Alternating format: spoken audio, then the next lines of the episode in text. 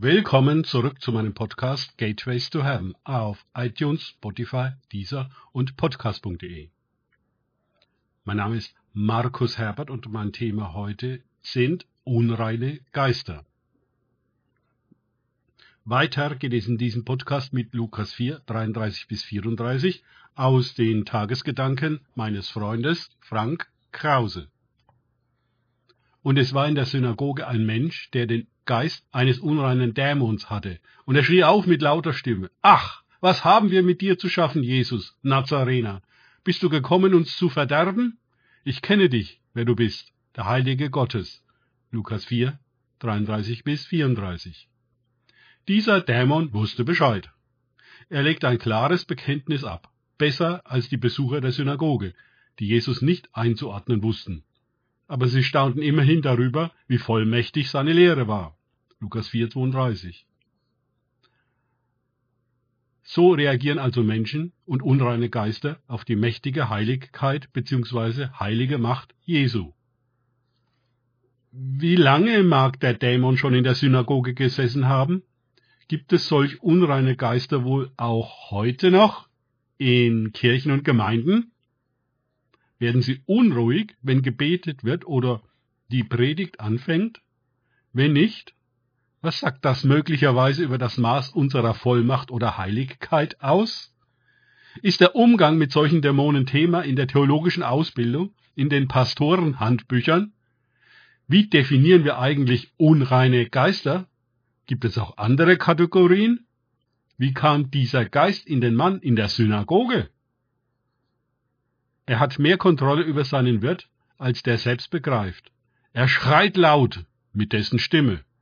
Er sagt klar und gerade heraus, wer Jesus ist, und stellt gar die entscheidende Frage, bist du gekommen, uns zu verderben?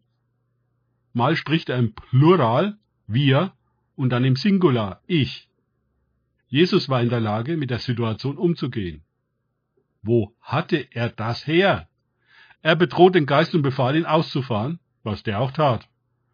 Dabei warf er den Mann mitten unter sie, Lukas 4, 35. Wie konnte er, ein unreiner Geist, das tun? Wie mag das alles für diesen Mann gewesen sein? Jedenfalls heißt es, Entsetzen kam über alle. Lukas 4, 36. Viele Fragen, die in der modernen Kirche weitgehend keine Rolle spielen. Die Dämonen werden entmythologisiert, Berichte wie dieser in Lukas 4 redigiert und exegetisch angepasst. Vielleicht, so man einige, gibt es diese Geister noch in Afrika, bei uns aufgeklärten Menschen im Westen sicherlich nicht. Davon hätten wir ja wohl etwas gemerkt. Wir benutzen für die bösen Geister und Teufel das Wort okkult, was verborgen heißt.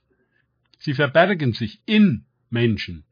Fragen wir uns in unserer Anlehnung an die heutige Bibelstelle einmal, wie es um unsere Reinheit unserer Gemeinde bestellt ist? Wie steht es um das Maß an Heiligkeit und Transparenz? Wie definieren wir diese Begriffe überhaupt?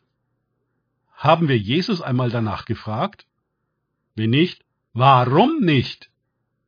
Es wird in den Evangelien noch viele weitere Ereignisse geben, wo Jesus Dämonen austreibt, auch mitten in der Synagoge. Er hat offenbar einen ganz anderen Blick auf die Wirklichkeit hinter der anständigen Fassade dieser Versammlungen. Er nimmt die Verborgenheit wahr. Diese Synagogenbesucher hielten sich wahrscheinlich für reiner, als sie waren, denn schließlich waren sie ja Nachkommen Abrahams, das erwählte Volk und Kinder Gottes.